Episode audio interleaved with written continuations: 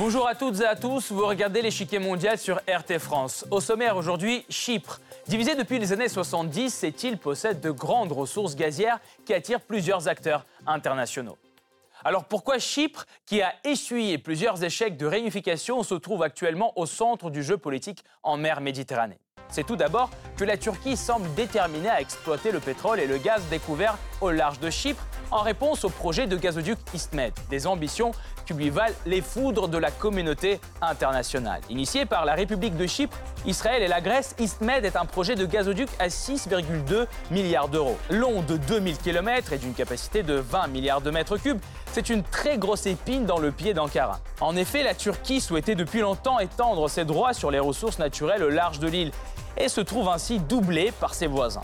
Sur fond de tensions avec Ankara, les grandes puissances lancent une offensive diplomatique pour séduire le gouvernement chypriote. Washington envisage une levée de l'embargo qui sanctionnait Chypre sur les ventes d'armes et la France négocie l'utilisation d'une base navale sur l'île. La question de la réunification de Chypre, elle semble être dans l'impasse.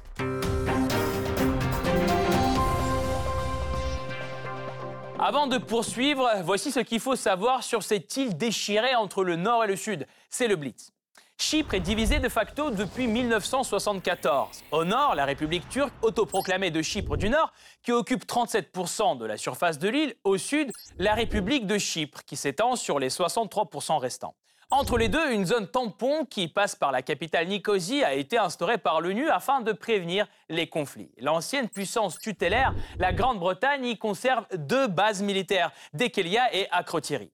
L'économie de l'île, dominée par le tourisme, est tout de même assez diverse. Un marché ouvert et un secteur financier attractif prospèrent. Dans le sud, le nord, de son côté, est sous l'emprise d'un embargo international et ne peut commercer directement qu'avec la Turquie. Plusieurs plans de réunification l'île ont échoué. Celui de Kofi Annan en 2004 supposait la création d'une république unie fonctionnant sur la base d'un système fédéral. Rejeté par référendum, il n'a jamais vu le jour. La dernière tentative date de 2017, un nouveau fiasco.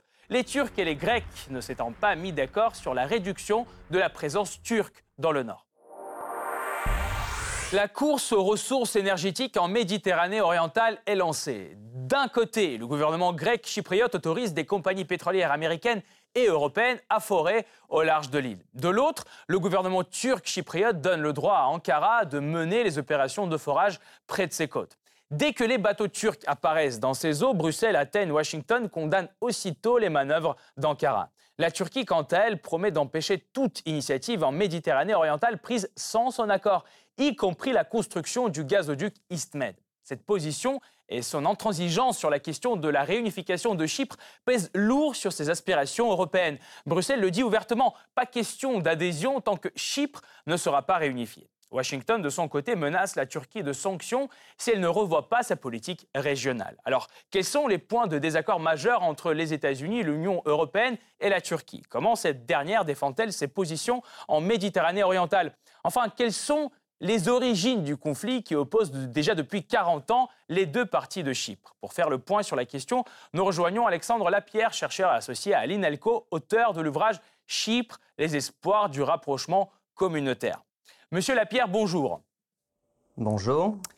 La décision turque d'explorer des gisements de gaz dans la zone économique exclusive de Chypre provoque une vague de critiques, y compris de la part de l'UE et des États-Unis. Comment va évoluer cette situation selon vous? Alors, il est toujours difficile de, de se lancer dans un exercice euh, de prospective sur ces sujets, parce que c'est très complexe. Euh, depuis 2011, ce sujet génère beaucoup de, de tensions et cela a déjà fait achoper des négociations communautaires internes à Chypre. je pense qu'au vu des, dernières, euh, des derniers résultats des prospections euh, gazières, euh, les enjeux économiques sont forts et cela plaide à terme pour un accord entre parties. Donc je suis assez optimiste. Je pense que on n'en arrivera pas à une progression de tension entre les parties. le président de la République de Chypre, Nikos Anastasiades, a reconnu euh, que euh, l'exploitation de ce gaz devait être partagée entre les deux communautés, donc y, a, il y a une forme de terrain d'entente à ce sujet. La Turquie intervient pour se maintenir dans ce jeu. Elle a une vocation de puissance régionale sur cette question, et je précise d'ailleurs que le sujet ne concerne pas que Chypre, il concerne aussi d'autres grands pays de la région, Israël notamment. Euh, pensez-vous qu'il serait possible de résoudre le conflit autour du gaz chypriote distinctement euh, du problème des deux Chypres? Alors, lors des négociations intercommunautaires euh, à Chypre, le président Anastasiades a fait part de sa volonté de dissocier les sujets. Malheureusement, on ne peut pas tout dissocier. On voit très bien que les choses sont imbriquées. cette question du gaz est venue rendre plus complexe les négociations euh, entre les parties à Chypre. Euh, l'exploitation de cette ressource pourrait, peut aussi constituer un terrain d'entente entre les deux parties à Chypre, pour peu que les autres puissances participantes, la Turquie notamment, la Grèce aussi et l'Europe, euh, s'accordent et laissent les parties internes mettre en place un modus operandi pour l'exploitation de ces ressources. Euh, les deux Chypres, la Turquie et la Grèce, se disent toujours prêts à négocier sur la réunification de l'île, mais la question est dans l'impasse depuis très longtemps. Est-ce qu'il y a une vraie volonté euh, de régler la question des deux Chypres où les deux parties opèrent des négociations, si je puis dire, de façade? Alors, on pourrait croire que ce sont des négociations de façade, puisqu'effectivement, depuis 40 ans, les sujets progressent très très lentement. Ils sont extrêmement complexes. Il y a des sujets humains, il y a les questions de la forme que pourrait prendre un État chypriote euh, réunifié. Ce sont des sujets de débat et euh, il y en a tellement euh, que les négociations sont forcément très longues. Et bien entendu, tout événement extérieur, comme la découverte de ces ressources, constitue un nouveau point d'achoppement des négociations.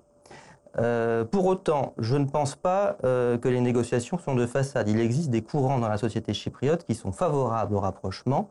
On est en plus euh, actuellement dans une fenêtre, je pense, assez positive au niveau des représentations politiques, puisque Nikos Anastasiades a ouvertement fait part de sa volonté de trouver une solution et que le président Akinci est une personnalité qui est plutôt modérée et euh, favorable depuis des années au rapprochement euh, communautaire.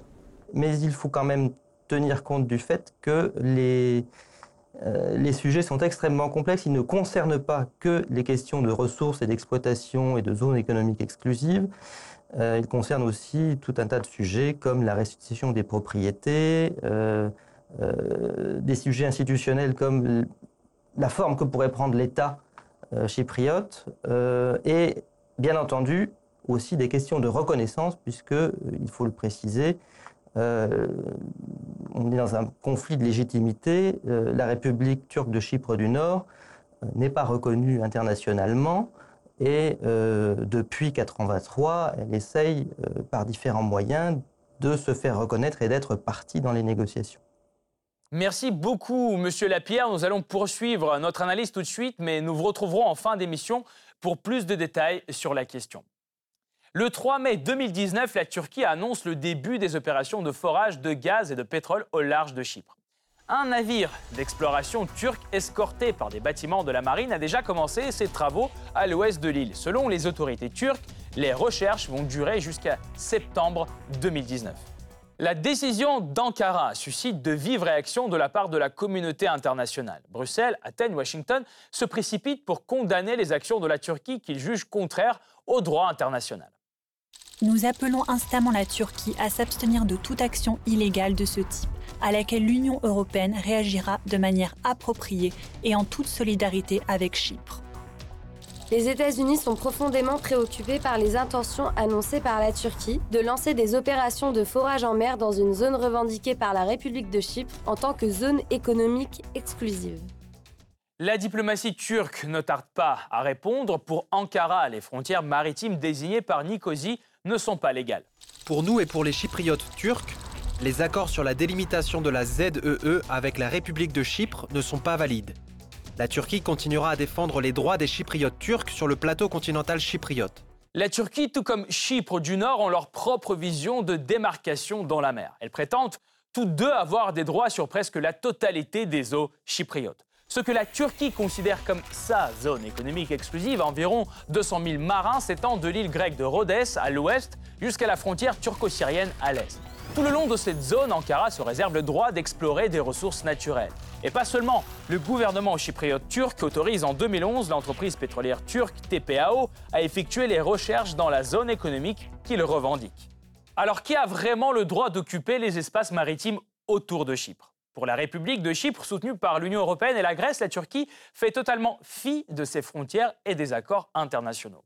La loi adoptée par Nicosie en 2004 fixe les délimitations de sa zone économique exclusive qui ne s'étendra pas au-delà de 200 000 marins depuis ses côtes. Selon ces termes, la République de Chypre possède des droits souverains d'exploration et d'exploitation des ressources naturelles dans ses eaux. Cette démarcation n'est pas reconnue par la Turquie, mais elle l'est par la plupart de la communauté internationale, notamment les voisins de Chypre, l'Égypte, le Liban et Israël, avec lesquels Nicosie a conclu des accords bilatéraux délimitant les espaces maritimes.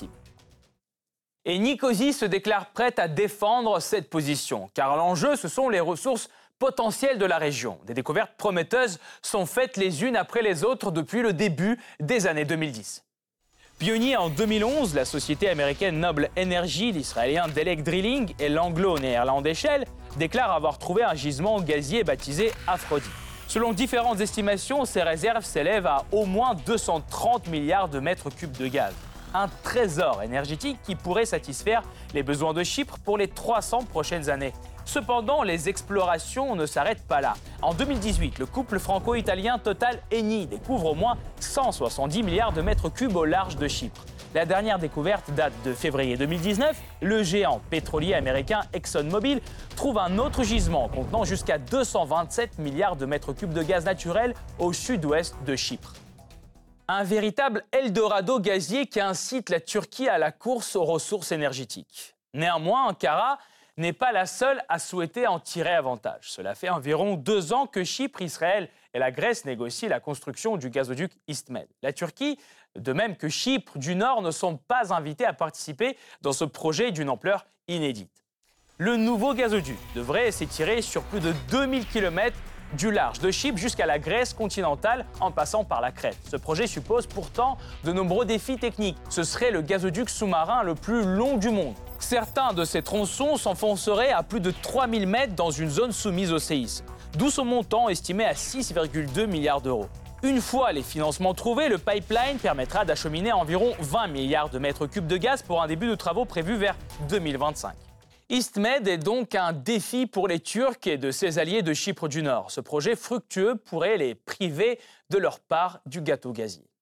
Je tiens à souligner notre engagement à soutenir les Chypriotes turcs et à les aider à étendre leurs droits juridiques sur les ressources naturelles de l'île. Nous sommes prêts à prendre toutes les mesures nécessaires à cette fin.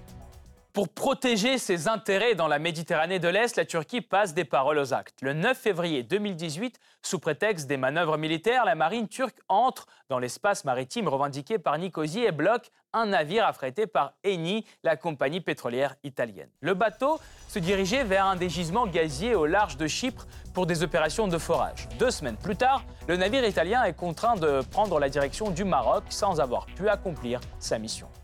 Alors, jusqu'où la Turquie est-elle prête à aller pour défendre ses intérêts et ceux des Chypriotes turcs? Au regard de ses liens anciens avec l'île, les liens entre les deux pays seraient plutôt partis pour durer. Chypre, historiquement liée à la Grèce, est d'abord sous l'emprise ottomane pendant plus de 300 ans. Après le début de la Première Guerre mondiale, Chypre devient une colonie britannique et le restera pendant presque 50 ans. Mais une minorité turque reste sur l'île les premiers pas vers l'indépendance de Chypre sont franchis en 1955. Les Chypriotes grecs se révoltent contre la couronne. Celle-ci choisit alors de s'appuyer sur les milices chypriotes turques pour renforcer ses troupes coloniales. L'île connaît alors une vague de violence intercommunautaire sans précédent. Cependant, avec la chute du système colonial, le traité de garantie proclame officiellement en 1960 l'indépendance de Chypre. Il désigne le Royaume-Uni, la Turquie et la Grèce comme garant de l'équilibre constitutionnel chypriote.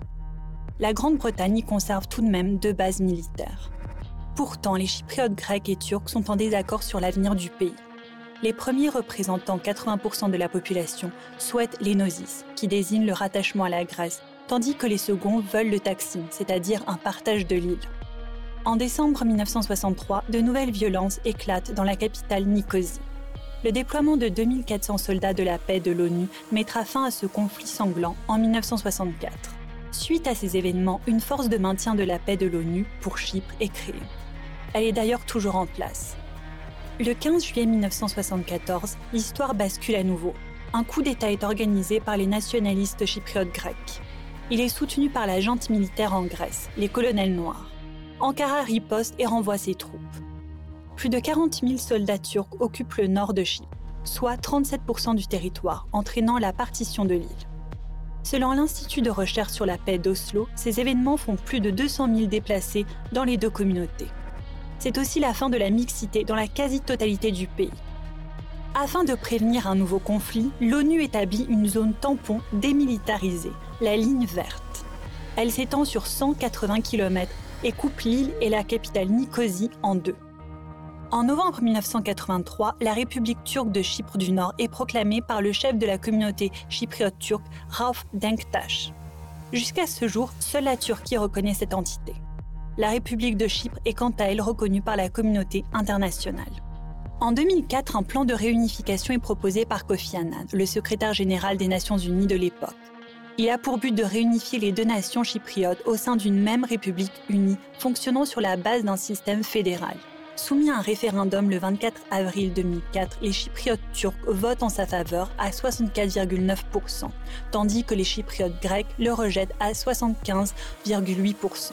Le refus grec est dû au déséquilibre du plan qui favorise selon eux plus la communauté turque.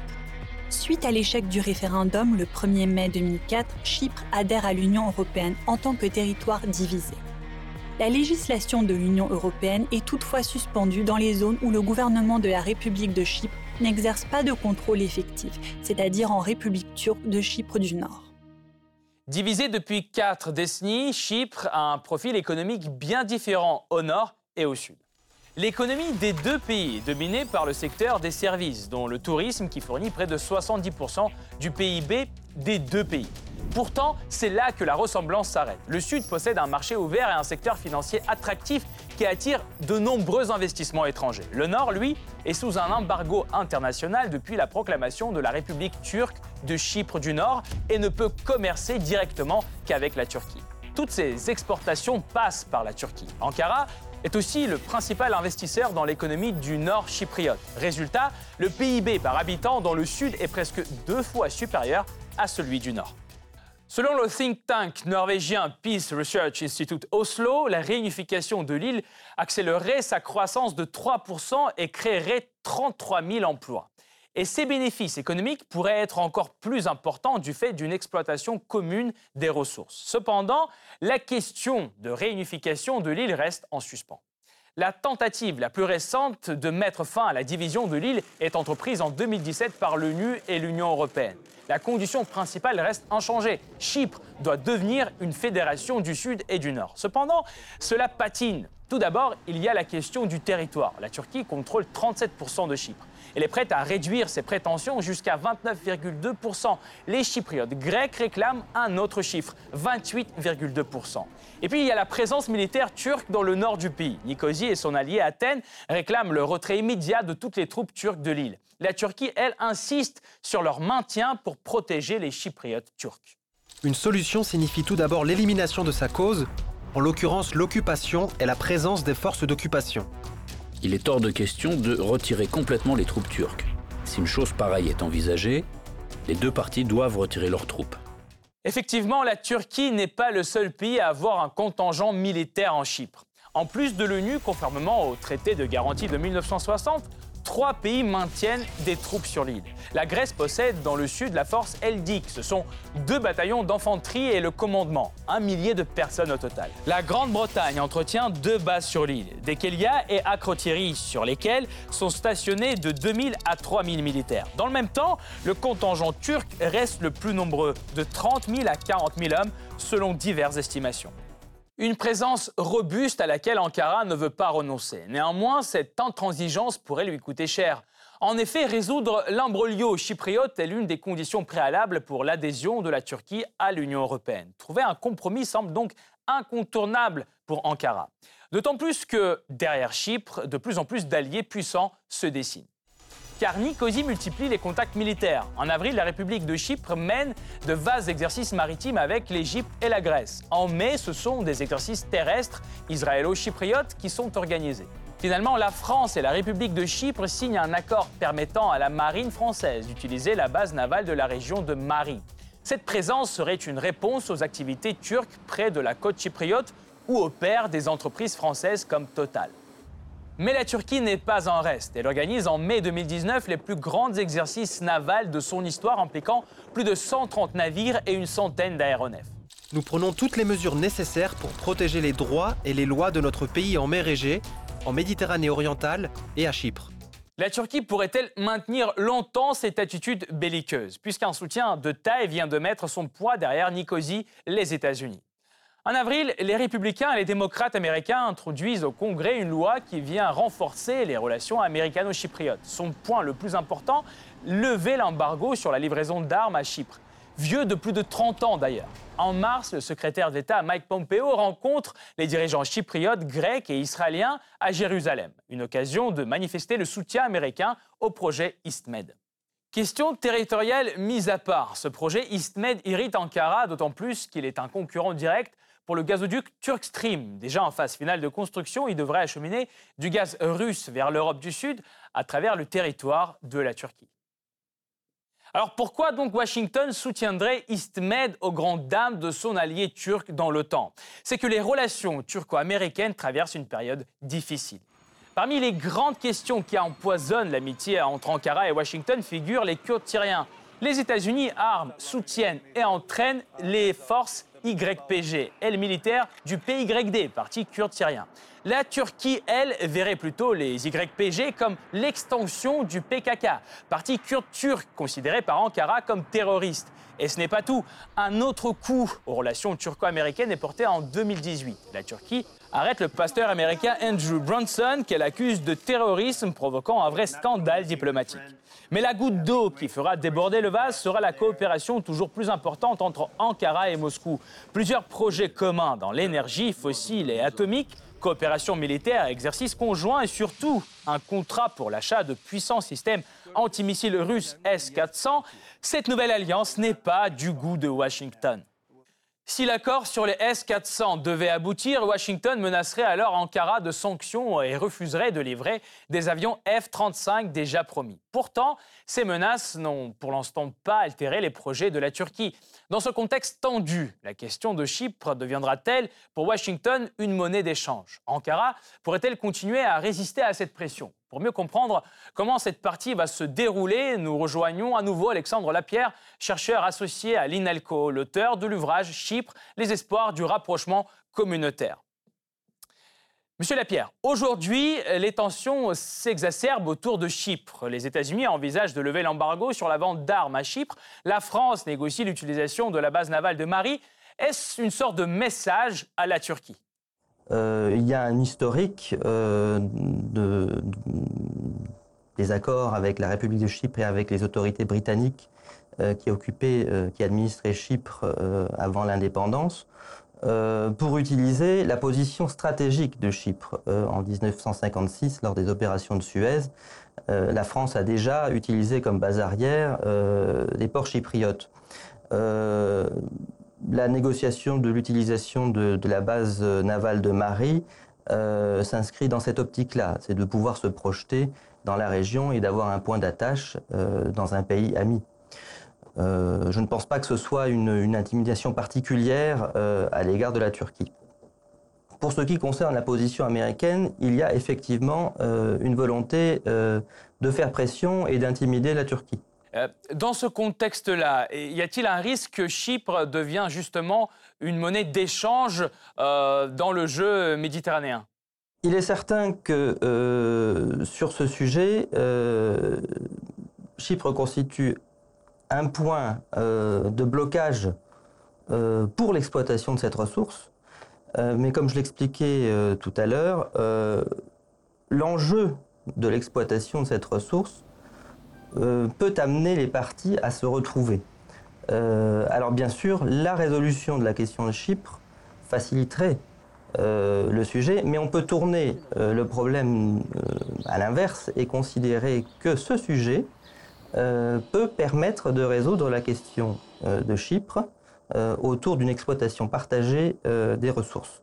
Pensez-vous que euh, sous la pression des États-Unis et de l'Union européenne, la Turquie fera des concessions dans la question du gaz et de la réunification euh, de Chypre? Je pense oui que la Turquie, euh, en fonction de ses intérêts, peut être amenée à assouplir, mais également elle peut être amenée à durcir ses positions afin de valoir ses intérêts sur la question. C'est un, équilibre c'est un équilibre sensible. Il y a une question effectivement de, de bonnes relations avec ses voisins, euh, y compris avec Israël, puisque ces questions sont liées. L'exploitation de ces ressources sont, sont également, intéressent également euh, Israël. la position de la Turquie à ce stade est plutôt attentiste. Elle attend de voir quelles seront les intentions de la République de Chypre sur l'exploitation euh, de ses ressources. Euh, elle utilise l'argument de la protection de, Chypre Nord pour euh, rester impliquée dans le jeu. ce n'est pas une nouveauté sur d'autres sujets, notamment pour l'indépendance de Chypre. Elle est également intervenue. Je pense que les, parties finiront par trouver un accord euh, sur l'exploitation, euh, mais cela passe également par un jeu d'intimidation euh, que l'on observe au fur et à mesure que les travaux de, de, prospection se poursuivent. Merci beaucoup, Monsieur Lapierre. Je rappelle, vous êtes chercheur associé à l'INALCO, auteur de l'ouvrage Chypre les espoirs euh, du rapprochement communautaire. Merci beaucoup euh, d'avoir été là et pour votre éclairage. Cette partie-là n'est pas encore terminée. La semaine prochaine, une nouvelle partie vous attend avec d'autres pions sur l'échiquier mondial. À bientôt sur RT France.